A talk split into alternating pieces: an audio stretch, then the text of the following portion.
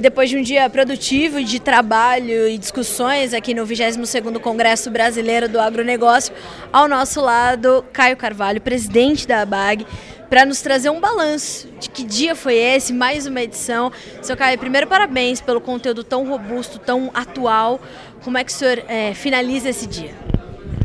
Olha, muito obrigado. Uh, a gente fez um desenho olhando um pouco para frente, ou seja, a, a, a, o, o fundamental desse congresso é que olhasse para frente.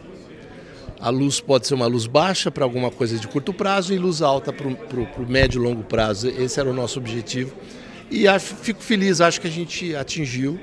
Uh, a gente caracterizou quais são as, as macro mudanças que, que, correm no mundo, uh, qual é a visão prospectiva desse processo como é que os, a, a, os países ricos estão atuando, como é que o mundo emergente deve reagir os, o, o, e, e, como é que o Brasil, como de fato grande protagonista naquilo que diz respeito à biomassa, não só do ponto de vista de alimento, mas de energia, vamos dizer assim, ah, atuante com foco na descarbonização, como é que o Brasil tem que se posicionar. E eu fiquei muito feliz, a gente discutiu inovação, ah, como é que são os ganhos de produtividade, como é que a nossa pegada de carbono acabou sendo e acaba sendo muito menor que a dos outros. A, a ciência, do ponto de vista do mundo tropical, foi desenvolvida por nós aqui nesse país.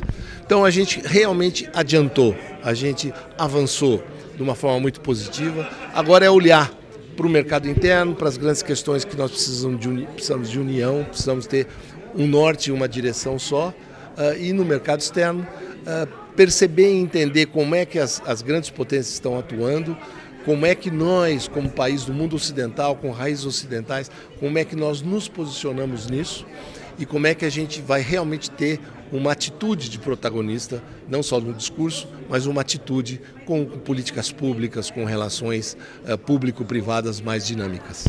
Seu Caio, eu percebi que todos os palestrantes já na cerimônia de abertura, eles já estavam muito alinhados com as agendas, né? eles já estavam é, colocando o Brasil em todos os cenários com um protagonismo que a gente vai precisar é, reforçar e trabalhar para mantê-lo nessas próximas temporadas, não?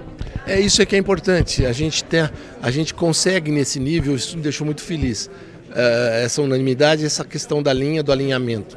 Nós precisamos agora melhorar a nossa comunicação com a sociedade, para que eles entendam isso e para que sempre tenha detratores ou problemas, que esses caras virem uh, realmente uma minoria, de tal forma que a gente possa avançar. Quando a gente olha para desafios, qual é o balanço do senhor? O que ficou de, de desafio maior entre todos os assuntos que o senhor viu serem discutidos hoje? Primeiro, a caracterização de, do, do, que é, do que é o futuro e segundo, como é que o Brasil tem que se posicionar nesse futuro.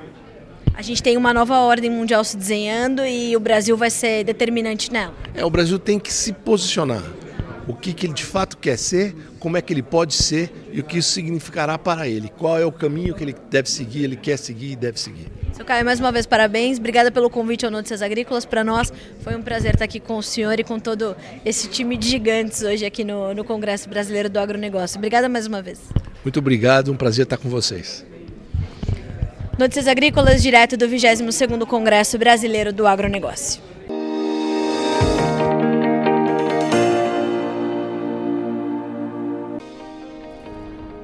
Inscreva em nossas mídias sociais no Facebook Notícias Agrícolas, no Instagram arroba Notícias Agrícolas e no nosso Twitter arroba Notiagre. E para não perder nenhum vídeo, não se esqueça de nos acompanhar no YouTube e na Twitch Notícias Agrícolas Oficial.